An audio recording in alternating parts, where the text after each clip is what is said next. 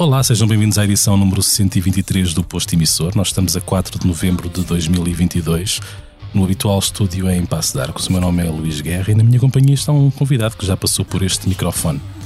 Dois anos depois de nos ter visitado a propósito de um disco de fatos, é com prazer que recebemos de novo Manuel João Vieira, agora em versão rock and roll na sua vertente de frontman e animador do Zenapá 2000. Nos tempos mais recentes reeditaram em vinil três álbuns da sua rica discografia. Já vamos falar deles. Olá, Manuel João, bem-vindo ao Posto Emissor. Salve, muita saúde para toda a gente. Espero que os deuses estejam convosco. Francisco, é um prazer estar aqui consigo. Se descobre a si próprio como poeta? Ah, essa é uma pergunta muito difícil de responder. Eu, eu sou uma parte do braço que ele deixou para, para pôr em pé aquilo que ele Se quis. quiseres fazer um balanço da tua vida, Em contagem decrescente para os 50 anos do Expresso, Francisco Pinto Balsemão entrevista 50 personalidades ao longo de 2022. Não perca o podcast Deixar um Mundo Melhor, disponível em todas as plataformas e em expresso.pt. Corcunda, o Corcunda de Notre Dame. E não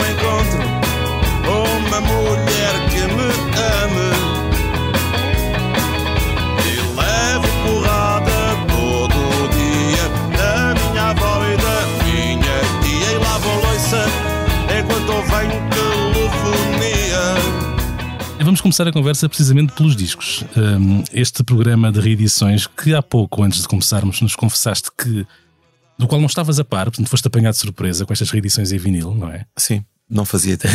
Eh, não, a primeira, a primeira não sabia, mas soube porque alguém me disse que, ah, ah, não estas últimas duas, mas a, Uhum. a precedente, que é o És Muita Lenda, ah, alguém me disse que estava à venda e eu telefonei à editora, mas o que é que se passa e tal? Mas não disseram, mas é que podíamos ter feito pelo menos um concerto e não sei o quê e tal.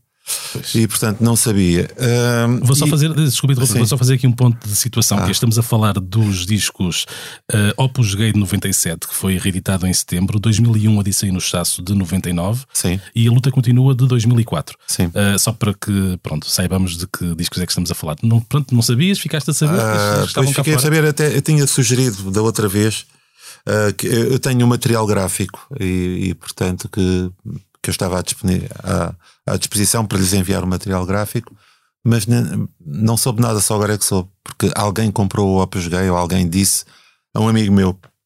Portanto, ah, ah, e também porque comecei a achar estranho haver uma, uma entrevista na CMTV e também achei estranho ter uma entrevista no Blitz. e então comecei a pensar, mas telefonei para, para a especial: olha, há aqui alguma coisa. Ah, é porque nós reeditámos, não sei o quê. Pronto, Pronto. é isso. É, é, é, Era só um pormenor, não é? São só três, uh, neste caso, três discos. Pronto, mas de- mais, mais tarde, mais cedo haveria de saber, não é? Deverias saber. Quando olhas para trás, eu sei que isto é um período ainda assim alargado, eh, 97 Opus Gay, eh, a luta continua 2004. Quando olhas para trás, o que é que reencontras e quem é que. Que- qual é que é o, o Manel João ou, ou, ou o Sr. Vieira que reencontras quando te lembras desses tempos? Epá, eh, esses tempos, eh, essa- essa- essas canções, eh, a maior parte das canções são feitas por mim ou comigo e com o Brito. Algumas foram feitas com outros membros da banda. Ahm, e nós basicamente fazíamos as, as canções. Na realidade, mais de metade das canções, eu não tenho aqui os discos, mas mais de metade das canções são canções que não têm caralhadas, são só canções que têm alguma ironia. Epá, e, e nós não pensávamos muito, nós íamos fazendo as canções. Aquilo de facto era um trabalho chato e árduo. Eu, era, eu depois pessoalmente passava dois ou três meses no estúdio a produzir o disco ah, musicalmente. Isso é que era, e, e também em, em termos gráficos. Mas a parte, a parte de música e a parte dos pormenores e não sei o que, dos arranjos, é que era uma dor de cabeça. Aliás, agora estou, estou a fazer arranjos para um, para um disco a solo que estou a fazer. E lembro-me do, do que era passar aquele tempo todo em estúdio a fazer aquilo. Por isso é que agora faço em casa e depois eh, espero chegar ao estúdio e já estar tudo montado. Mas, eh, epá, o, o que eu acho, eu basicamente, os concertos Uh, normalmente eu acabava em como alcoólico, um, não tanto em estúdio, sobretudo não tanto nas misturas e nos arranjos. Às vezes, para tentar dar uma interpretação uh, uh, mais primorosa, bebia qualquer coisa, mas em estúdio não funciona da mesma forma do que ao vivo, Uhum. nem pensar. E portanto, eu já percebi que em estúdio funciona melhor a tocar ao mesmo tempo que a base dos músicos. Que é o que eu fiz agora na- neste disco a solo. Uhum. E em algum, e em alguns desses casos também fiz algumas bases. Só que aquilo eram uns microfones de merda eh, e havia uma coisa que era a voz guia e não sei o quê. Eh, eu agora comecei a aproveitar as vozes guia Uhum. e, e é tudo diferente. O que é que são as vozes guia? Que eu não faço ideia. Eh, Tu tens um, tu tens, por exemplo, há pessoas que, que gostam de gravar com, eh, com um beat, com, tum, Uhum. com um metrónomo. Metrónomo. Uh, eu nunca gostei, mas havia uma coisa que era havia uma guitarra guia, uma bateria, Uhum. uh, uma bateria, um baixo talvez, Ok. No fundo é estar ali alguma coisa para, para que. e era uma voz- coisa para queimar depois. Uhum. E às vezes as vozes guias tinham coisas mais interessantes Uhum. porque não eram pensadas do que as vozes definitivas. definitivas. Eu tinha aqui uma pergunta sobre estes lançamentos em vinil, no sentido de eh, perceber se neste momento seria uma forma de retirar algum rendimento da discografia, mas também não fazias ideia que estavas a receber o que quer que seja à conta destes discos, não é? Ah, não, não faço ideia. Ah, devo receber direitos de autor, não faço ideia se, Uhum. se tenho que decl- falar com a SPA, porque nunca me lembro disso. Eu acho que devia arranjar uma, uma secretária. Ah, estava a pensar em arranjar uma secretária, uma miúda que esteve na, naquele grupo sueco que é os Baba. São miúdas assim, elas parecem que não, parece que não são muito inteligentes, mas são.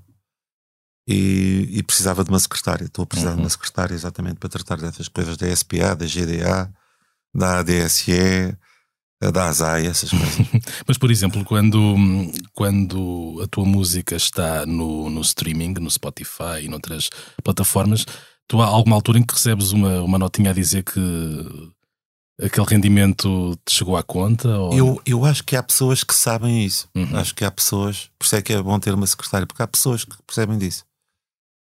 Eu, ah, francamente, eu tenho um problema que é eu vou pouco à caixa de correio e às vezes chego lá e as multas que eu tenho já não dá tempo, já não dá tempo para pagar.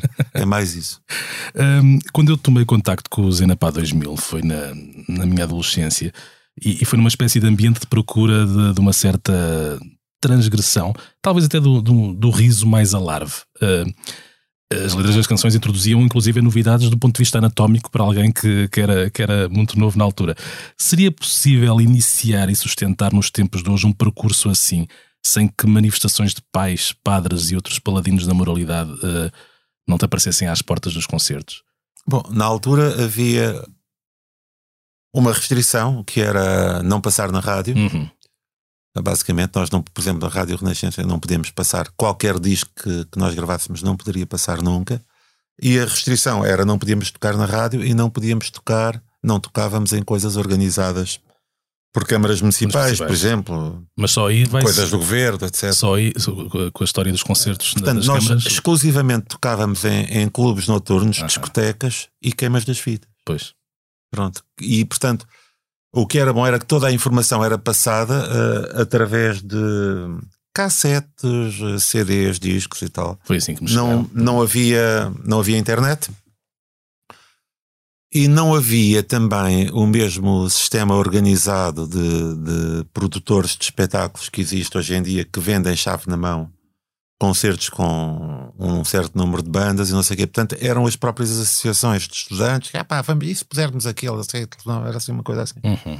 E portanto, nesse esquema, ah, por um lado ah, mais amador, por outro lado mais livre, ah, era, era fácil fazer isto. Mas hoje o teor eh, mais sensível, digamos assim, de uma série de letras, se calhar, eh, quer dizer, Rádio Renascença não de certeza, mas rádio nenhuma, provavelmente, não era? Sim, mas ah, nós nunca passámos. ah, passámos o És Cruel, Uhum. Acho que passou em 80 e tal, meteste a tua filha num bordel. Portanto, nós, na realidade, nós até nos esforçámos por ter algumas músicas que poderiam ser hits Uhum. sem, sem contrariar. Bom, mas nunca conseguimos, por exemplo. mas, por exemplo, tínhamos uma canção uh, indefensiva no último disco que é por favor, manda-me um PDF que eu não consigo ver o ficheiro. Se tu me mandares ver, uh, ver um PDF, eu não vou ter que gastar muito dinheiro porque ele tinha um, um velho Macintosh 6100, não sei o quê. Epá, e Isso era no álbum Bronco, não é? é, e portanto, o, o que acontece é que nós, a maior parte das músicas, digamos, dois terços, são músicas com temas atrasados mentais, mas não chocantes, eh, nem têm palavras obscenas. Mas a, a partir do momento em que um grupo tem publicado uma ou duas canções obscenas, a partir daí toma-se a parte pelo todo. Uhum. Na realidade, a a maior parte das nossas músicas são simplesmente estúpidas e surrealistas, talvez cruéis, mas não obscenas. No, no disco A Luta Continua, que, que é, o, neste caso, o último desta, desta vaga de, de reedições em vinil, há uma faixa escondida no final onde.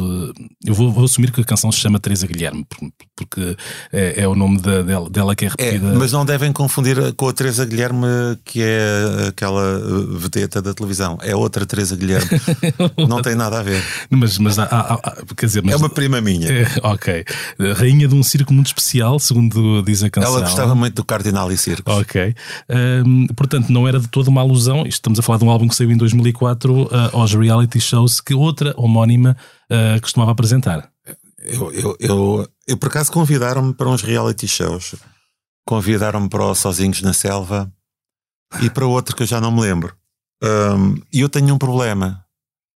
Um, eu não consigo. ah, pá, se, eu, se eu dormir num, num sítio com o pessoal a ressonar, pá, não consigo dormir. Uhum. Então acho que era estúpido ir a uma coisa dessas e depois não conseguir dormir com o pessoal a ressonar. Portanto, é camaradas para mim não. Uhum. Portanto, nada a ver com. com mas, mas ainda assim. Ah, a Teresa Guilherme, eh, como, como pessoa, é, é encantadora. Um, os reality shows em si, do ponto de vista uh, de um psicólogo ou de um psicanalista, poderão ter o seu interesse. Isto é, como é que uma pessoa faz de si própria. Eu, eu, eu, eu fiz uma, uma coisa que era uma alusão a isso.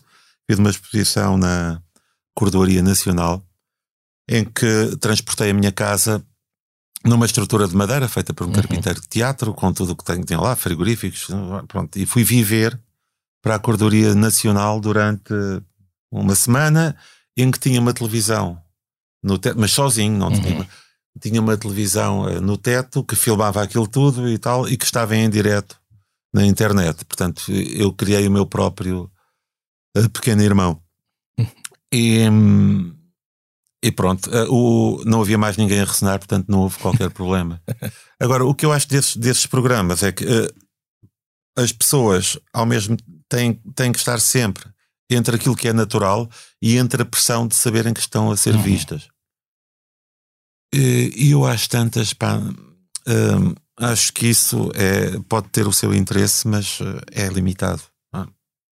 Dirias que estar em cima de um palco é mais natural, ou seja, esse lado de, de- de estar a ser visto e de reagir a isso é, é, é- é suprimido por ti. É, não é nada natural. É, é- eu, por acaso, agora eh, tenho estado a fazer uns concertos.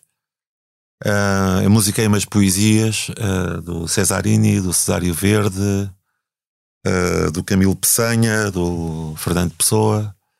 Sobretudo, muitas de Cesarini, e, e queria ver se faço um disco uh, com isso. Estava a tentar falar com o Manuel Rosa da Documenta para gravar um Uhum. disco, mas aquilo basicamente é, é viola e voz. E curiosamente, nesses concertos em que estou com uma guitarra acústica, não sinto assim uma grande necessidade de, de beber ou bebo um copo de vinho. Uhum. Ao passo que nos concertos rock bebo uma garrafa de whisky, que é bastante diferente. E então creio que o personagem que, que é assumido em palco uh, pelo Zé Pá 2000 é alimentado a álcool Uhum. e necessita de bastante álcool e é aquele personagem. Ahm, não será outro. Eh, e depois também, eh, no, no caso dos Irmãos Catita, que é até mais descontraído, como temos mais, mais intervalos, eh, acaba por se beber mais álcool porque há mais tempo de concerto. e há o intervalo onde se bebe também. Portanto, eu associo um bocado a noite e os concertos eh, a beber. Estou a tentar fazer um pouco menos isso e, e, e o que é estranho é que fiz um concerto de Santa Pá 2000 em a determinada altura em Coimbra. À tarde não consegui beber. Portanto, há aqui um lado ah, vampiresco que eu só consigo beber à noite. À noite. Há uns tempos dizias que tinhas eh, percebido que a água afinal até nem sabe mal, não é? Ah, sim, depende. A água da torneira é boa. Sim. É, mas já bebi água das pedras. Aliás, eh, o meu pai é de uma região onde as águas termais são de excelente qualidade, Uhum. que é o eixo Verim Vila Pouca da Guiar, que passa por Vidago, Pedras Salgadas, etc. Essa proximidade com Espanha nunca te fez eh, eh, dar uns passeios? Sim, e à cidade da fronteira para comer eh, polvo à galega, que Uhum. eu, eu gosto do polvo dos gajos. Também para dar um- uns mergulhos no rio, onde o rio é mais frio. Lá para, lá para cima ainda não vai muito rio para, para o esgoto, não há, ou não vai muito esgoto para o rio, eh, porque há, epá, e não queria tantas salmonelas, portanto, às vezes ia lá tomar banho. Tu és muito sensível ao tema das barragens, não é? Eh, Eu sei que a questão da- da- da- do trânsito das águas entre Portugal e Espanha não, é, não te é É- é no fundo é um trânsito intestinal, porque a maior parte dos rios portugueses são, ah, são esgotos a céu aberto. Portanto, Um, nessa canção, ainda, ainda pegando na, na, na Teresa Guilherme, a outra Teresa Guilherme, a tua prima, uh, faz alusão a um país chamado Portugal Anormal. 18 anos depois, esse anormal já é normal? eu acho, eu, eu vou-te dizer uma coisa: ah, o anormal é o novo normal. E, e temos de estar muito cientes disso. Assim como na arte contemporânea, podemos dizer que a vanguarda é a nova academia. O que existe agora é uma Uhum. academia de vanguarda. Ou de vanguardas, isto é, as pessoas andam como moscas a bater na- numa janela ah, dentro de um, de um globo de vidro. É um bocado complicado ah, exprimir esta metáfora de outra forma. Ahm, mas eu acho que devemos pensar para além das nossas limitações naturais e mesmo para além das nossas limitações ah, de imaginação, Uhum. O que não é possível. Mas devemos. Este aqui, falando de Portugal, no fundo é um salto uh, que podemos dar para uma temática que não é nada subterrânea no teu, no teu ideário. Uh, mas não há uma altura em que este país também te cansa um pouco? Epá, ah, eu nunca me canso de Portugal. Portugal é sempre belo, nem que seja num pequeno pormenor. Se tudo está tudo feio à tua volta, podes concentrar-te, sei lá, num trevo que nasce no meio de um passeio e tenta. Eu, ah, eu vou dar aqui uma outra metáfora. Há duas casas na Ilha da Madeira ah, que são feitas de colmo e que estão rodeadas de prédios de apartamento horrorosos. Tu, se fores ver postais da Ilha da Madeira, vês 40 mil postais com essas casas de frente de vários pontos de vista, sem nunca ver os prédios. Sim. E portanto, esse ponto de vista é o ponto de vista que eu tenho para Portugal e é o ponto de vista que todos temos que ter para Portugal. Ahm, eu acho que o problema é que os portugueses ainda não foram suficientemente lobotomizados. Eh, Quando forem, vão todos achar que isto é incrível. Ah, epá, ah, é assim, foram-se acumulando há algumas aberrações, tanto em termos agrícolas como em termos de civicultura, ah, em termos de ordenamento do território, em termos de arquitetura, foram-se acumulando desde os anos 60 até agora. E isso corresponde, pronto. Mas eu não sou sociólogo, não vou agora estar a falar sobre isso. Uhum. Querem-te querem pôr uma, uma estação de metro à porta de casa, não é? Ah, isso é bom. Ah, eu, aliás, à porta de casa tenho um largo, que é o Largo Afonso de Passo, que tem imenso espaço para pôr uma estação de metro, mas curiosamente eles nunca pensaram em pôr ali o metro. Resolveram pôr o metro no único jardim que existe no bairro, que tem árvores centenárias e não sei o quê, e tem uma grande acumulação de árvores. Foi lá que eles acharam, talvez por motivos económicos. Foi o segundo ponto, o primeiro ponto era ao pé do quartel, ah, que acho que era mais ah, caro. Uh, há um aquífero subterrâneo debaixo de toda a planície de Campo de Ourique. Mas eles foram realmente escolher o único sítio uh, onde iriam destruir uh, o pouco que há de vida social, uh, o pouco que há de vida natural, chamemos-lhe assim. Foi mesmo uma grande pontaria. Quer dizer, uh, é, é o que eu digo. Pá. Eu, eu já tive algumas amigas que se queixaram no ato sexual. É pá, não é aí, é um bocado mais ao lado, não é? E é a mesma coisa que eu diria ao metropolitano: porra, não é aí, é um bocado mais, mais ao, ao lado. lado. Era isso que eu gostava Não- de dizer ao presidente Não dá para fazer como ao Pedro Brunhosa quando se acorrentou ao Coliseu. Tu acorrentaste a alguma coisa, um banco de jardim. Antes disso, já o Vítor Espadinha se tinha acorrentado ao campo pequeno. Mas sim, é, há uma grande tradição dos acorrentados. Era outro reality show dos anos, dos anos 00, acho eu, era os Acorrentados. Um, acho que esse não era apresentado pela Teresa Guilherme. Eh, Pela, pela verdadeira Teresa Guilherme, não pela, pela tua prima homónima. Um, Tornaram-se famosas as tuas candida- candidaturas políticas, um, mas ter um presidente como Marcelo Rebelo de Souza, que não se vê encerrado numa soturna cúpula e é visto, por exemplo, a discutir de que forma é que a seleção portuguesa deve jogar, um, esvazia-te um propósito menos protocolar, mais desempoeirado que, que preconizavas? Ou no caso do nosso atual presidente, a falta de pó é mais uma questão de forma do que de conteúdo? Eu acho que as- há, há os postos, não é? Os postos eh, públicos, os lugares públicos, e depois há a personalidade das pessoas. Uhum. Hum, e portanto, ah, e depois a pessoa que está no próprio cargo público é uma mistura dos dois.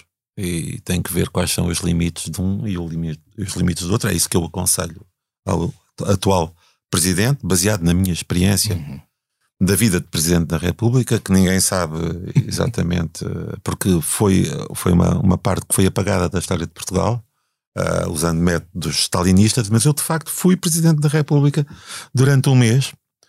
Ah, e isso foi escondido, foi apagado das fotografias, eh, etc. Não sei o quê. Pá, Os meus inimigos eram muitos, e e eu, neste momento, pronto, epá, eu, eu não vou levar isso a mal. Uhum. Hum, eu acho que as pessoas são livres de se organizarem para pedir o meu regresso e, e para fazerem ocupações de estradas por caministas e coisas assim. Pá, estão à vontade. Eu, eu, eu, por mim, eh, pá, estão à vontade para se organizar e, para parar completamente com a economia do país. Não tenho problema nenhum com isso. Numa, numa entrevista ao DN no ano passado, isto a propósito do concerto Nostalgia e Utopia do ciclo Abril em Lisboa, eh, tu dizias que era o desmoronar das utopias eh, no, no arranque dos anos 80 que leva ao surgimento de grupos como o Enapá 2000 e Irmãos Catita, porque a subversão começava a ser só possível. sim, mas isso, isso é- sim, exatamente, mas ainda mais, um bocadinho antes. Eh, Porque a subversão só começava a ser possível através do, do humor. O humor é mesmo o fim da linha, ou seja, quando, Ah. quando já não podes mudar o mundo, uh, riste com ele. Psicanaliticamente, o humor, eh, segundo o, o Dr. Freud, eh, funciona como uma, como uma defesa, como uma carapaça contra algumas realidades que nós não, não, não conseguimos eh, controlar. Portanto, é, é a forma talvez mais elegante de ultrapassar a realidade ou de contornar a, a realidade. E quando a realidade não é propriamente um amanhã cor-de-rosa, nem é um, um amanhã canoro, eh, porque nós, antes do 25 de Abril, tínhamos, havia, havia ideologia tanto à, tanto à direita como à esquerda, tanto na extrema-direita como na extrema-esquerda, e mesmo no centro havia ideologia. E eu cresci com isso, com, quando era puto. Eu cresci com os putos do MRPP contra os putos da, sei lá, do CDS. As, pessoas eram- as tribos nessa altura eram muito facilmente eh, detetáveis eh, eh, até pelo, pelos figurinos e tal. Ah, e portanto, com 10, 11 anos éramos todos mais ou menos politizados. E ahm, todos eles tinham ideais. Podes concordar ou não, mas tinham ideais. Os ideais são sempre muito interessantes. O problema é quando é preciso defendê-los à força e é preciso morrer por eles. O problema é quando os tens que exercer contra todo o tipo de. com, com uma lógica, enfim, quando os fins justificam os meios, etc. Portanto, eh, de qualquer maneira era bonito. É, é um bocado como, como a paixão ou como aquelas coisas que existem do casamento perfeito e ela, ah, ela é a minha princesa encantada, ele ah, é o príncipe encantado dela, vai haver uma sociedade perfeita em que todos são felizes. Tudo isso é, é bonito e, como ideal, acho que se deve manter. E isso deve tentar ah, ah, trabalhar para isso. Uhum. Uh, no meu caso, eu tenho a solução, é a única diferença. Tenho a solução. Infelizmente não me elegeram. Tenho a solução não só para os problemas individuais de cada português e deste português que neste momento me está a ouvir. Tenho as soluções para todos os teus problemas. Só. E, e, aliás, se votares duas vezes em mim no boletim de voto, recebes mais. Ah, e também tenho para a sociedade em geral, também para aquilo que hoje em dia já não se chama o povo, mas sim as pessoas. Uhum. O, os Enapá 2000 foram, em certa medida, hum, cronistas distorcidos, se, se quisermos chamar, do, do próprio devir do país. Em 92, na capa de Benapália, por exemplo, temos as, as 12 estrelas da então CEE. Nessa altura vivia-se um, um, otimismo do ideal europeu, já que estávamos a falar de, de ideais. 30 anos depois, há uma guerra a 1600 km de Bruxelas, que é a distância, por exemplo, entre Nova York e Memphis, nos Estados Unidos, duas cidades do mesmo país. Uh, vês o que está a acontecer como o, o o início de uma, uma ordem diferente. Uh, uma desordem diferente. Uma desordem diferente. Uh, epá, eu quando era puto havia, havia dois polos, havia uma realidade geoestratégica que pelos vistos se está a recompor. Um, durante algum tempo houve um mundo unipolar em que os Estados Unidos uh, prevaleciam, porque os Estados Unidos devem ter pá, três vezes mais do que todos os países juntos em termos de armamento e sofisticação de armamento. E, e o bloco soviético caiu, não é? E, portanto, afigurava-se. Mas depois, de repente, há uma ascensão da China em termos económicos e a União Soviética continuou com as armas de 1960, uhum. como, como já estamos a ver. Foram os drones e umas coisas assim. Uh, e então há aqui um desafio uh, a, a, essa ordem, que é, que é a ordem americana, que é uma certa ordem que compreende também as democracias europeias, das quais nós fazemos parte e para as quais nós quisemos entrar nessa altura que tu falaste, uhum. em que achávamos que íamos ser ricos, porque íamos entrar na Europa. Eh, não sei se não perceberam que não ficámos ricos, não sei. Mas houve realmente melhoras, melhoramentos, ah, houve um sacrifício da nossa produção industrial, agrícola e piscatória, com certeza, mas somos um país de serviços, portanto a coisa mudou. Obviamente, toda a gente que vivia da agricultura que perdeu o sentido económico foi para o litoral ou para a França ou para outro lado qualquer. Portanto, há uma profunda transformação neste país. E hoje ouvi na rádio que os tipos da Web Summit, os gajos que se vêm cá instalar, que o governo estava a pensar em dar-lhes uh, uh, dinheiro ou, ou dar-lhes uh, uma redução de impostos se fossem para o interior. Portanto, toda a gente foi para o litoral, que, que aliás é uma ideia engraçada porque uh, sabe-se que daqui a 80 anos o nível de mar vai subir pelo aquecimento global. Uhum. É um facto. Uh, e, e, as pessoas encaram esse facto como. Eu acho engraçado o, o aquecimento global que as pessoas dizem: epá, é, é, é assim, pá, é a natureza, não se pode fazer nada. Quando foi uh, o ser humano que a modificou. Portanto, pessoas continuam a, a, a comportar-se perante os fenómenos climáticos como se fossem naturais, uhum. apesar de não serem naturais. E isso é, é fascinante. Aliás, isso e, e, toda a estupidez uh, que, que abunda nesta sociedade. Achas que nos O que é bom, a estupidez é importante porque faz-nos viver. Sem estupidez, nós íamos ter estar conscientes da realidade. E a estupidez também é uma maneira de fugir à realidade, no fundo. Sim. E às vezes também é uma maneira de nos marcarmos. Eh, é preciso, às vezes, de, de esbarrarmos com alguém verdadeiramente estúpido para percebermos que afinal não, não somos tão, tão idiotas quanto isso. Ah, sim, mas a estupidez é, é, também. Eu não sei se, se é melhor viver eh, nesse mundo ou não. Depois. Achas que nos habituamos a ver a Europa, talvez de forma sobranceira, como uma espécie de estado avançado da civilização? Quando afinal por dentro eh, ela própria se deixou vulnerabilizar. Nós sempre tivemos partidos europeístas, mas agora assiste-se por intermédio, inclusive, do escrutínio democrático, a ascensão de movimentos que se inscrevem numa linha antidemocrática, ou seja, querem democraticamente ser eleitos para, para mudar a Constituição. Se, se vão fazer depois é outra questão. Em Portugal, onde ufanamente se usou a memória fresca do 25 de Abril como entrave a esse galgar da extrema-direita, hum, pronto, temos neste momento como normalizado que existe um partido hum, como Chega, com assento parlamentar e uma série de, de deputados. Isto isto é a história a acontecer e não há nada a fazer? Eh, ou, ou houve de facto uma certa sobranceria? Eu acho que. Nessa, nessa, nesse, nesse acreditar que estávamos num estado avançado e que. Eu acho que o que interessa aqui é a realidade eh, dos números e a realidade económica. Acho que o poder económico controla, com certeza, os políticos e o planeta. Alguns políticos tentam fazer de árbitro entre o poder económico e as pessoas que têm menos poder económico. outros não deixam. Uh, as pessoas não percebem que isto é sempre a mesma merda uh, e que o poder não é político, mas económico. E, portanto, andam sempre à procura de ai, ai, ai, ai, do Dom Sebastião, de algum Salvador. Uh, em vez de pensar, as pessoas preferem utilizar as suas emoções Uhum. no que diz respeito à vida social. E, portanto, é natural que os, as pessoas que têm em terra de cego, quem tem um olho é rei, não é?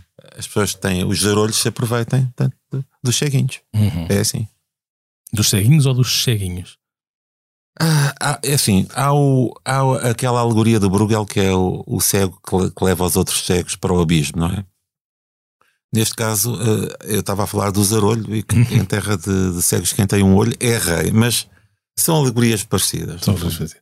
O, o humorista Ricardo Araújo Pereira defende reiteradamente que não convidaria o André Ventura do Chega para o seu programa porque, e diz ele, um programa de televisão não se rege pelas mesmas obrigações de uma campanha eleitoral ou pelo direito à fala que um deputado terá no Parlamento. Por isso não há nada que o force a convidar. Parece-me verdade, um programa de televisão não é de facto uma campanha eleitoral, ah, mas isto também pode ser visto como uma forma esquiva de dizer que provavelmente ele não conseguiria fazer humor com aquilo, que, que algo ali iria falhar. Como é que se lida com o incómodo, com aquilo que pode não ter graça nenhuma? Bem, uma das formas é essa. É simplesmente não lhe dar lugar. Eu acho que, que no caso dele, no, no caso, há uma, uma ideia que sempre houve desde que surgiu a extrema-direita e o André Ventura, que era simplesmente não lhe darem relevo, Uhum. não falarem sobre, não, lhe- não o porem na plateia. Portanto, eu acho que isso é uma opção política, é, é não pôr essa pessoa na plateia, não lhe dar mais tempo de antena do que ela já tem. Uh, mas posso, pode ser também que, do ponto de vista cómico, não seja interessante no, para, para o Ricardo Araújo Pereira. Uhum. É. O- de uma das suas campanhas eh, constava que cada português deveria ser preso pelo menos uma vez na vida. Ahm, ultimamente, nas notícias. Isso, isso está a acontecer hoje em dia. Acontecer. Somos todos arguídos ou da ML ou de multas de É estacionamento. verdade, portanto, estava já de alguma maneira a, a perceber que uma das tendências e uma das realidades da sociedade moderna era, ahm, mais cedo ou mais tarde, passar a- pelos calabouços de- de- ou da PJ ou de, ou de outro sítio qualquer. E Ahm, dos próprios calabouços da mente. a tua, Porque nós, às tantas, eh, somos polícias de nós próprios. Hum, Isso acontece generalizadamente. Somos. eh, Enfim, policiamos-nos eh, de outra forma. Não de uma forma católica, como antigamente, já percebemos que se calhar não é a melhor forma, mas Sim. Portanto, é, uma- é uma- é um, é um policiamento que não é uma penitência, não é? É mais um. Epá, é- é- eu acho que, que a vida é- é- é- está, está muito complicada. Está muito complicada. Em termos morais, eh, religiosos. Daí eh, nascerem também e, e, e frutificarem coisas como a Igreja do Reino de Deus, não é? Ou a Igreja da Nossa Senhora de não sei quê, ou a Igreja do 69 dia, eh, por exemplo. Igrejas como essas. O, no Brasil, por exemplo, as eleições são, são fortemente eh, premiadas, premiadas de, de- de- de- ou seja, são premiáveis eh, as eleições à própria, à Sim, própria sim. organização É uma- religiosa é e a forma como eles. eh, Diatulismo eh, cristão. uhum. Tulismo também. tulismo. Mudando f- radicalmente de assunto, tu és a face visível da- do Titanic sur Mer, uma um bar e sala de concertos Sou um pequeno iceberg de 2 centímetros. Eh, concretamente, assusta-te o aumento dos custos fixos, como a conta da luz, por exemplo. Epá, eh, em, em termos económicos, eh, basicamente eh, está-se a perder dinheiro por, aí, por esse lado, claro. Eu ainda estou a pensar se não vamos todos para, no, no, no Titanic, não vamos todos para os candeeiros de petróleo e para as velas de cera e para os concertos acústicos para poupar eletricidade. Vamos ver se não vamos ter que recorrer a isso. Em termos de bebidas também, há bebidas que, que, são, que eram produzidas na Ucrânia com cereais, como a cerveja, não sei o quê. Não sei se não vamos ter que ir mais para o vinho martelado e, e para, para o bagaço. Uh, mas se tivermos que fazer, uh, é porque somos obrigados a isso. O bagaço, digo, digo já para já, é um excelente desinfetante, mesmo para o Covid. Um, mas, mas, de facto, enquanto, enquanto empresário, pronto, se é que lhe podemos chamar, um, o, o, há uma série de. Pronto, há pouco até manifestaste um bocado avesso àquela burocracia, por exemplo, das, das GDAs e dos direitos e não sei quantos, mas enquanto empresário de um bar tens de ter uh, uh, mão firme, não é? De alguma maneira. Eu, eu, como músico, uh, como músico, um, e, e, portanto, eu, eu, eu, sou, faço parte da, dessa sociedade, tenho 25%, ok? Uhum. Mas em princípio sou o diretor artístico. Epá, e, e por outro lado, como sou músico, também tenho algumas algumas querelas às vezes com, com os meus sócios que pensam mais uh, no lucro uhum. uh, e tento defender um bocado mais os artistas. Portanto, acho que é a minha função aqui neste. Neste caso, mesmo ganhando menos, eu prefiro defender o lado dos artistas. E no caso da SPA, acho que apesar de da SPA poder ter ser alvo de algumas críticas, acho que a SPA é uma instituição uh, que ainda dá algum dinheiro aos autores. Uh, a GDA, não, não percebo muito bem como é que funciona, mas também acho que sim. Só que eu, eu é que tenho muita, muita, muita dificuldade em tratar da papelada. Portanto, eu às tantas, agora lembrei-me que não recebi da, da GDA e se calhar não vou receber porque é muito complicado para mim lidar com a papelada. Também terá havido concertos, tipo aqueles concertos que são para câmaras uhum. e que tens que preencher 40 mil papéis. E agora com a nova coisa para saber se tu fazes parte de não sei o que disto ou daquilo, que é do, do grupo agora dos trabalhadores artísticos, não sei o quê. Pá, aquilo é tão confuso que eu deixei de receber cachês. Uhum. Porque era muito complicado, por isso é que eu preciso da secretária dos Baba. dos Baba. Epá, uh, sim, uh, pá, há muitas regras que são necessárias. Uh, por exemplo, Houve uma altura em que um, um, sócio meu levou o livro de reclamações para casa para fazer umas fotocópias e não sei o quê, e, e, logo a seguir apareceu a ASAI e não havia livros de reclamações, uhum. e portanto vais para, vais para tribunal, para, tribunal não, mas vais, vai, vai ser averiguada. Portanto, há montes de coisas, mas eu, eu acho que deve haver serviços que funcionem, uh, acho que deve haver alguma fiscalização, deve haver menos burocracia também. Nós tivemos aqui há algum tempo Uh, a articulação, por exemplo, entre, entre a SPA e, outra, e outras entidades às vezes é, é complicada. Uh, tudo aquilo que seja para descomplicar isso é interessante. E tudo aquilo que puder ser feito pela internet é interessante. Uhum. Um, tua... eu, eu, acho que também havia, devia haver um imposto das, para as pessoas que se riem demais, para as pessoas que choram e também para as pessoas que desperdiçam a esperma em demasia. E, e eu acho que há o imposto, uh, uh, o imposto de punheta, aliás, tinha sido aprovado pelo meu governo. Uh, porque até e, e, também queria dizer uma coisa: as pessoas, no meu governo, haveria umas cotas de 50% para a mão esquerda e para a mão direita, não me interessa. e a papelada era através da internet, não é? Tudo através da internet. Aliás, o, o, eu tinha, tinha uma. Já se faz, mas eu tinha, nós tínhamos uma, um protocolo com, com investigadores da Universidade da, de Aveiro para fazer uma namorada e um namorado perfeito para os portugueses, ao qual se podia ter acesso uh, digital. Uhum. Uh, e estupidamente isso foi interrompido, portanto, quando, quando foi derrubado o meu governo, e acho, e acho que é uma tristeza mas sei que alguém vai. Eu, eu não sou, eu não, não, eu sou contra o bota baixismo, uhum. não é? Eu o que eu acho é que era porreiro, era que o novo governo pegasse uh, nesses projetos e, e, os desenvolvesse. Eu não sou, não sou contra, eu sou uh, contra aqueles governos que chegam e desmancham tudo o que fizeram anteriormente. Não, eu sou contra isso. Uhum. Sim. A propósito dessa questão dos impostos, há pouco quando falava de pulso firme, não estava. Não eu, impostos, eu, é assim, eu taxava, eu, eu taxava tudo aleatoriamente. Um imposto aleatório era capaz O de... imposto aleatório. Primo, calhou-te a ti, pronto. Podia... Azar, vais para a prisão. Isto é tipo monopólio. Assim, nós vivemos numa sociedade capitalista. Eu acho que devíamos, devíamos viver no, tipo no jogo do monopólio, género. Uh, levou um tiro de um amigo, receba, receba 100 mil euros. E de facto aí tens o, aquela, aquela. vai para a prisão sem passar pela casa de partida. E as, pessoas, e as pessoas todos os meses recebiam uma carta do monopólio. Olha, há, há, é um bocado como o Totoloto, como a sorte, como... porque é a única coisa que pode, de certa maneira, salvar as pessoas da sua condição, além de, de, um, de um trabalho de tra... por exemplo, tu, se és herdeiro de uma grande fortuna, não é muito difícil seres patrão de uma empresa. Uhum. Mas se não fores, se calhar vais ter que trabalhar muito, muito, muito para poder ser. Agora, todas as pessoas que trabalharem muito, muito, muito não vão poder ser. Uh, portanto, há aqui uma questão de números e de. Como é que eu ia dizer? De ideologia. Uhum. Uh, a nossa ideologia é a ideologia do mercado, não é?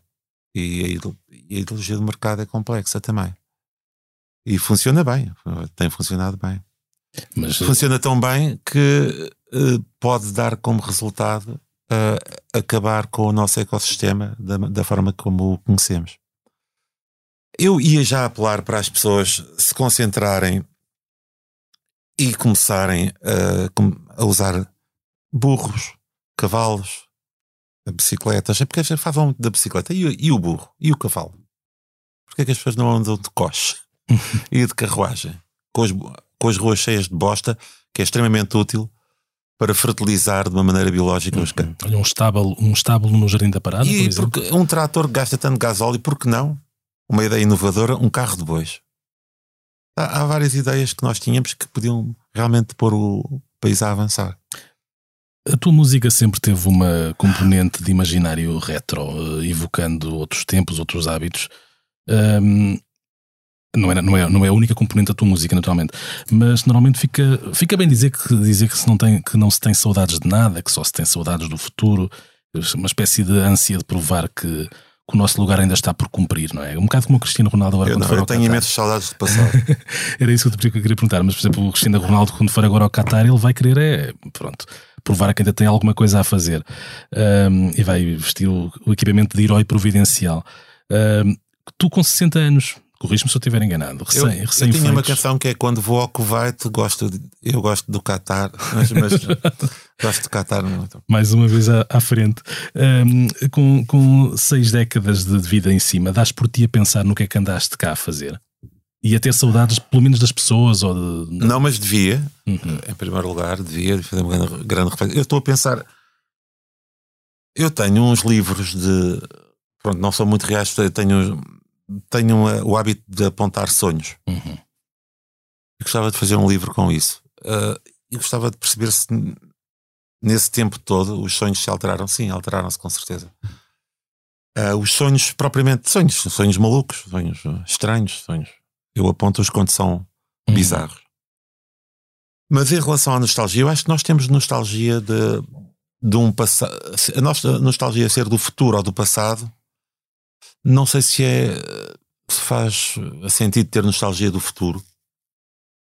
Uh, temos mais informações acerca do passado, ou conseguimos cristalizar mais hum, na nossa imaginação, às vezes, um passado do que um futuro. Uhum. Mas, do fundo, nós temos uh, nostalgia de um, de um mundo perfeito qualquer que, que tentamos uh, construir. Uh, há aquelas pessoas que gostavam de viver nos anos 30 ou nos anos 20, não sei o quê. ou aquelas pessoas que pensavam quando eu era pequeno uh, o meu bairro era como se fosse a aldeia do Nodi Uhum. e era tudo muito bonito e não sei o quê. Portanto, uh, e o presente? O presente, onde é que está o presente?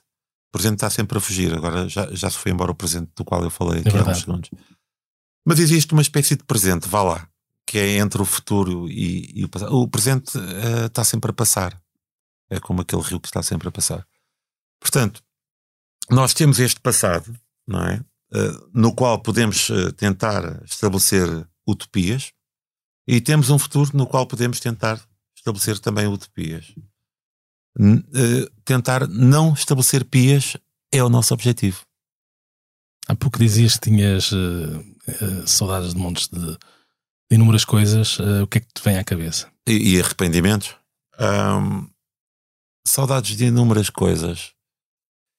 Epá, eu se calhar tenho saudades de coisas que na altura não, não achava piada nenhuma. Uhum. Ah, eu lembro-me do, do meu avô, de um, de um avô meu, ah, estar a, a se achar ah, e a estabelecer canais para, para a rega de, de hortaliças e coisas assim, e de ele me ensinar com muito, muito devagar isto é assim, não sei o quê, e depois abres este canal e vais. E tu não estavas para aí virado? Não, eu estava. Está bem. Não estava para aí virado, estava mais ou menos atento, mais ou menos distraído. Hoje em dia tenho saudades disso. Tenho, isto é, eu tenho saudades de um tempo que eu próprio estou, hum, digamos, a, a mitificar. Claro. Porque na altura Na altura era o presente, era o tal rio que estava a por passar tua exemplo, é? a- a- era uma aldeia em que as casas eram todas de granito. E eu hoje em dia acho isso bonito, mais bonito do que terem, por exemplo, feito posto de cimento por cima e azulejos, Uhum. ou terem feito umas casas novas daquelas eh, tipo modelo de construção civil. Ah, mas também havia aqueles problemas para andar de bicicleta da estrada estar sempre cheia de lama, não sei o quê, e ou porem alcatrão e o alcatrão desaparecia sempre, tipo seis meses depois de o porem. E hoje em dia é porreiro para andar de bicicleta, já não ando de bicicleta, mas. Ah, Há uma coisa que era porreira, que era o rio ah, nessa aldeia, era limpo, hoje em dia é castanho. Portanto, ah, houve- existiram, ah, houve alterações climáticas, ah, alterações ecológicas, ah, alterações ah, arquitetónicas, também houve alterações políticas, por exemplo, o regime ah, salazarista e, e o regime de Marcelo Caetano tinham uma lógica mais parecida com o regime do Putin do que com a democracia europeia. Uhum. E portanto há, há, há, há partes boas e partes más. O que eu acho que se perde aqui é a oportunidade de ter feito uma coisa diferente na altura em que se poderia ter feito uma coisa completamente diferente. Isto é, de saltar uma etapa em relação àquela noção de progresso ah, que nós tínhamos nos anos 50 e que continuamos a ter, infelizmente, ah, que eu pensava que, que podia, podia mudar. Isto é, o, o progresso. Do progresso podia também fazer parte a ecologia ahm, e um, um tipo de, de sociedade saudável em termos visuais, musicais e económicos e alimentares e tudo isso. Mas pronto. Epá, e tenho saudades dos cozidos que fazia minha avó, coisas assim. Tá. Aproveitando a deixa, falaste dos arrependimentos, não queria fazer daqui o- uma espécie de fórum da expiação da culpa, mas eh, eh, ao, ao teres verbalizado, estarias certamente a, a- a desenhar alguma coisa na tua cabeça, não é? Assim, eu arrependo-me, por exemplo, ah, bem, tenho arrep- arrependimentos pessoais que têm a ver com, Más com, decisões. com a vida dos afetos, essas coisas, com certeza. E depois tenho, eh, por exemplo, em relação à campanha do, do candidato Vieira, arrependo-me de não ter pensado na logística na primeira campanha, porque poderia, ah pá, agora se fosse lá já sabia o que é que ia fazer. Aquelas Uhum. coisas tipo, ah, agora também. E portanto, eu acho que todos nós temos isso, é pá, é pá, se fosse agora. E também há aquela, é pá, se eu tivesse 3 anos de idade e soubesse aquilo que eu sei agora, Uhum. ia mudar o mundo e tal. Epá, e um gajo está a pensar nisso e de repente cai-lhe um cofre forte em cima da cabeça e pronto, e acabou. Portanto, acho que temos que pensar, pronto, é chato, é chato olhar para a realidade, é chato termos que não a contornar e temos que dar com ela, bater com, de cabeça na realidade diferente. De vez em quando temos que o fazer, até para passar a rua, porque senão há um carro que nos passa em cima. Uhum. Ajudava-te a ter uma espécie de mitigação da dor. Eh, Normalmente fala-se em religião quando estas coisas acontecem. Há outras coisas, há a droga, há o ópio do povo, Sim. mas há também o, o ópio propriamente dito. Uhum. Um, ou- é- é- e há mundos como o mundo do futebol uh, que e faz com que as pessoas se evadam um bocado mais do que o judo e do que a canoagem. É verdade. Parece que o futebol funciona mais.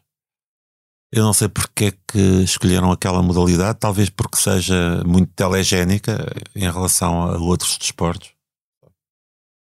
Envolve muita gente, não é? Tens ali- É sim, mas pois, foi, foi, o- foi o desporto escolhido. O, o futebol americano eh, tem mais visualizações na América, provavelmente, não é? Sim. Portanto, é uma questão cultural também.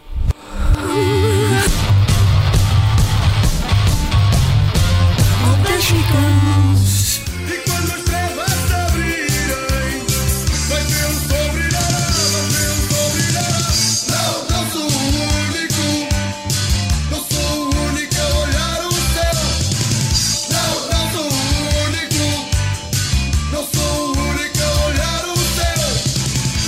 novos acontecimentos da semana, os chutes e pontapés voltaram atrás no tempo e aterraram em 1987 para celebrar os 35 anos de Circo de Feras, o álbum do Tudo ou Nada, que os elevou de banda alternativa ou maldita, como designou Tosé Brito, o homem que os levou para a Polygram, que os elevou, dizia, à instituição de rock português por excelência.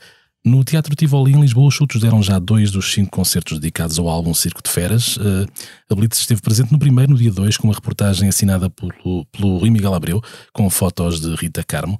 Com Tim, Calu, João Cabeleira e Gui esteve o guitarrista Tó Trips, uh, reconhecidamente amigo do ausente Zé Pedro, uh, que foi várias vezes evocado no espetáculo.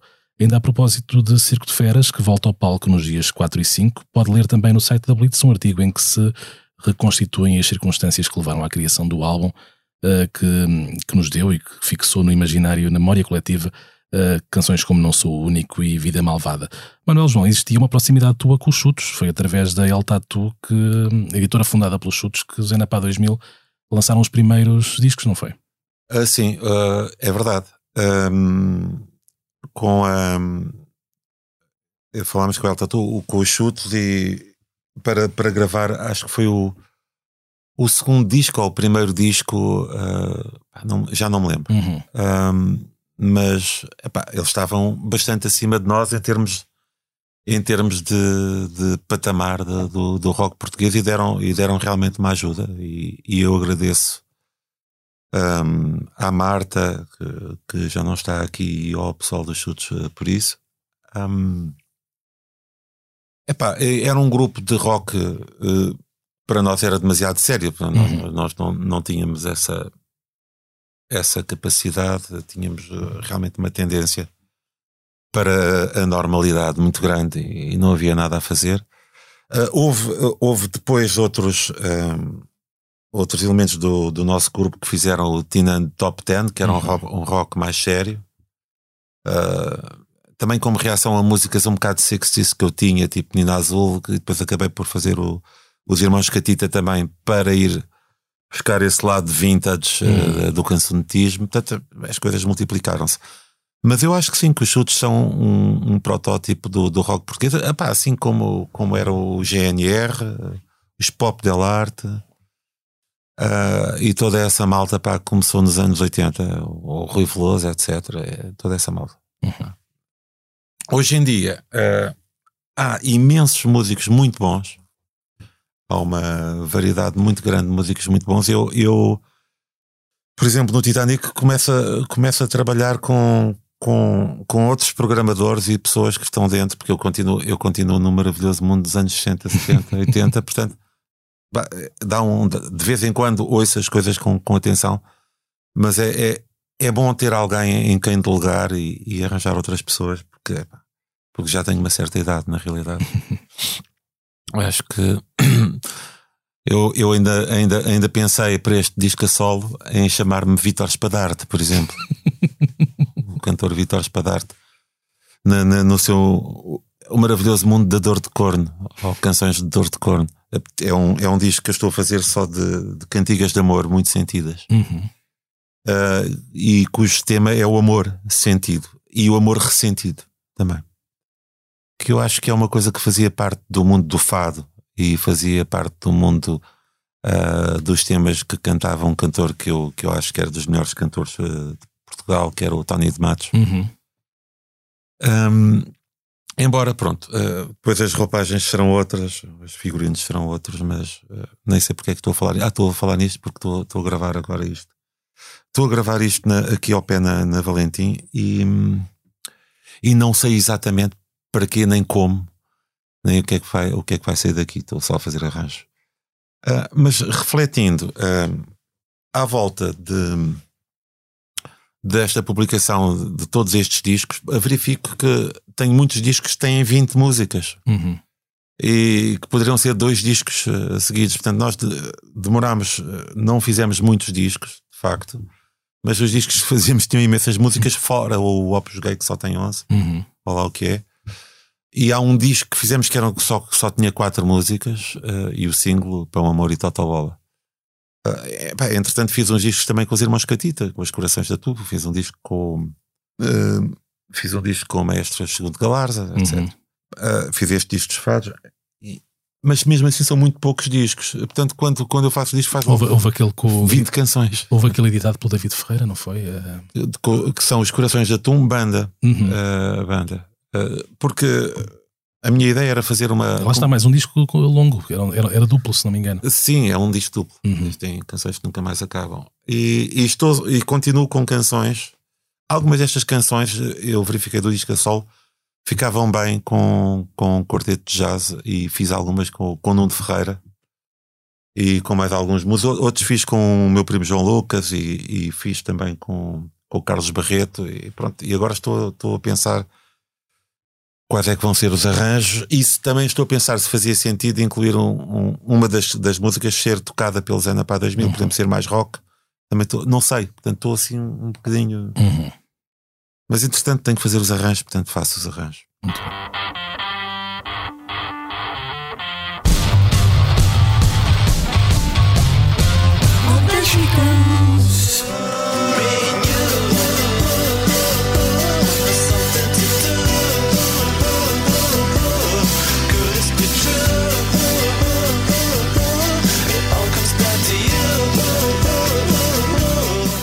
Falamos agora dos concertos dos próximos dias. Eh, os australianos de Cut Copy apresentam-se no Coliseu dos Recreios em Lisboa no dia 4. Eh, como já falámos, os shows terminam a residência no Teatro Tivoli nos dias 4 e 5, sendo que no último dia há dose dupla com um concerto à tarde e outra à noite. O Misty Fest prolonga-se até dezembro em várias cidades do país. Destacamos os concertos da portuguesa Rita Vian na Casa da Música no Porto, dia 5, e no Museu do Oriente em Lisboa, no dia 6. Estes são os mesmos dias, precisamente, em que os Ornatos Violeta se apresentam no Teatro Aveirense. Uh, veteranos do rock e do hard rock, os Deep Purple, voltam a Portugal para um concerto no Campo Pequeno em Lisboa, é no dia 6. Jorge Palma, estes são concertos que nunca mais acabam. Uh, Jorge Palma continua a sua série de concertos antologia, uh, levando agora ao Tivoli em Lisboa um espetáculo baseado nos álbuns Norte, Voo Noturno e Com Todo o Respeito, de este último de 2011, portanto uma fase já mais tardia uh, da carreira, mais próxima neste caso temporalmente dos tempos de hoje. Uh, mais adiante vai haver dois concertos da reunião dos, do Palmas Gang. Uh, o calmíssimo do norte-americano Widow Speak toca em Lisboa e Porto, no dia 8 no Lisboa ao vivo. Na Invicta é no auditório do Círculo Católico dos Operários do Porto. No dia 10, em pleno Titanic sur Mer, os irmãos Catita vão assinalar o 75º aniversário uh, de, de nascimento de Felipe Mendes, É verdade. o Phil Mendrix, o histórico guitarrista que fez durante décadas parte do grupo e que partiu há quatro anos. Era o eterno convidado especial. Ah, epá, e que era um. Vai ser complicado. Ah, nós nós, nós convi- convidámos algumas pessoas, convidámos o Fest Eddie Nelson ah, em blues e, e convidámos o Nuno Ferreira, ah, que é o guitarrista de jazz mais rápido. Ele é mais rápido que a própria sombra, Uhum. para fazermos um, um duelo de guitarras para homenagear Sim. o Filipe Mendes com um duelo de guitarras. Ele próprio era um duelo de guitarras entre ele próprio, não era? Eh, eh, eh, nunca vi. Ele, o, o Filipe Mendes, eh, tu quando olhavas para ele a tocar, ele levita, começava a levitar. Sim, é verdade. E eh, houve um espetáculo no São Luís chamado Artista Português é tão bom como os melhores, em que ele eh, entrava debaixo do chão num elevador até subir um patamar a tocar a guitarra. Era o, era o máximo que se conseguia de, de, de o pôr nesse estado. E, e pronto, é uma pessoa da, qual temos muita saudade. E, e é engraçado porque eh, comecei a perceber que é era possível pôr a guitarra dele em contextos completamente estranhos, como por exemplo no meio de um fado. Uhum. E portanto, todo, tudo aquilo que eram hum, aquelas, aquelas epá, acho que isto não fica bem com aquilo e as coisas têm o seu próprio lugar, não sei o quê. Caíam por terra quando se tratava Um, da- do contributo dele, não é? Um pouco, eu comecei a pensar, eu agora estou a pensar em fazer uma coisa às quintas-feiras, que é uma coisa chamada strip fado. Ah, e era uma coisa que eu gostava de ter feito com, com o Phil Mendes, em que ele fazia, ele fazia os solos dos, dos fados. Que tem striptease. Isto tem a ver com, com um bar que havia ao pé do Johnny Guitar. A gente ia ao Johnny Guitar e depois a seguir íamos a um bar que andava-se 10 passos e era o truque. Então o truque tinha fado vadio e depois tinha striptease. E depois no meio havia música de fundo, tipo Trio de Mira, não sei o quê. Epá, e era completamente surrealista. E eu lembrei-me de fazer isso eh, com recital de poesia burlesca ao mesmo tempo com, com fado. E lembrei-me de fazer fado em órgão, aqueles órgãos que temos lá um órgão dos anos 70 e, e ter fado. Só que pensei, pá, para fazer isso às quintas-feiras e talvez com, com caldo verde e, e chouriço assado e, e strippers e tudo, mas, epá, se calhar vou, pedir- vou perder algum dinheiro com isso, mas se calhar vou fazer isso. Mas para já, a primeira, a quinta-feira que temos, dia 10, é, é o aniversário do Phil e vai ser uma coisa catita.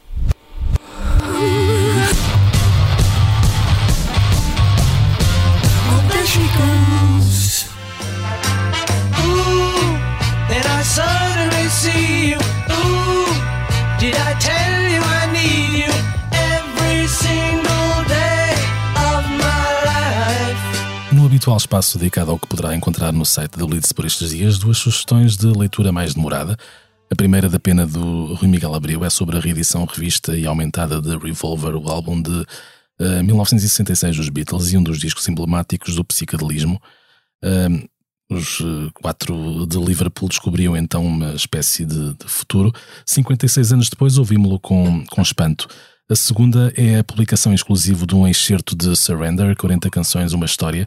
É o livro de memórias de Bono, o vocalista dos U2, que ao longo de mais de 600 páginas eh, revive episódios de toda a sua vida. Neste longo capítulo que temos o prazer de publicar, o Bono recua, recua à infância e descreve de forma bastante eh, detalhada os acontecimentos que conduziram à, à perda, de, à, morte precoce da sua mãe e a forma como desde então ele acabou por não encontrar eh, em certa medida algum apaziguamento. Está tudo bem, eh, blitz.pt.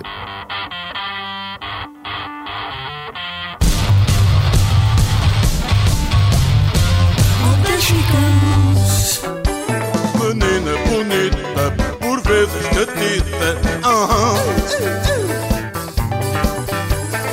Boneca de trapos, murmuram os sapos. Oh! Chegamos assim ao final de mais um posto emissor. Muito obrigado ao Manuel João Vieira por mais uma vez ter correspondido ao nosso repto. Foi sempre, é sempre um convidado que temos ah, muito gosto em ter, em ter por aqui.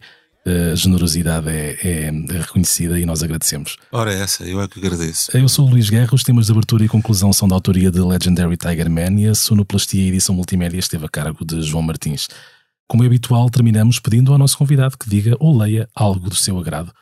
Tema livre. Manuel João, o que é que vai ser? Eu por acaso tenho aqui dessas, dessas poesias, tenho algumas muito parvas. Essas são, as, quer dizer, não as melhores podem não ser, mas eh, já tens, tens alternativas? Epá, eu ou, faço uma cantilena ou, ou, ou canto aqui uma, uma que, é, que é rápida. Epá, eu preferia cantoria. Bom, está bem. Então é assim. Pom, tim, tim, pom, tim, tim, pom, tim, tim, pam, pam, pam, pam. Chorei arcadas do violoncelo. Pom, tim, pom, pom, tim. Convulsionadas, pontos aladas de pesadelo. Um tom acima, pom, tim, tim, pom.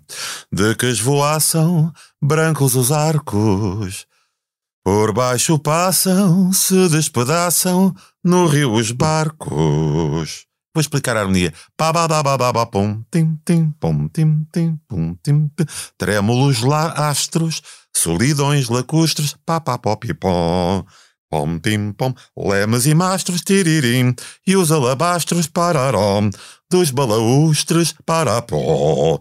Pim, pirim, pim, pim, pim, pum, lá menor, tum, tum, tum, tum. Urnas quebradas, tum. Blocos de gelos, lá menor, pim. Dó maior. Blocos de. Uh, chorei arcadas, trum, ré. Despedaçadas do violoncelo, mi. Plintim, plintim, plintim, pontum tintum pontum tum, pum, tum, tum, pum. Plim. Who had a boy?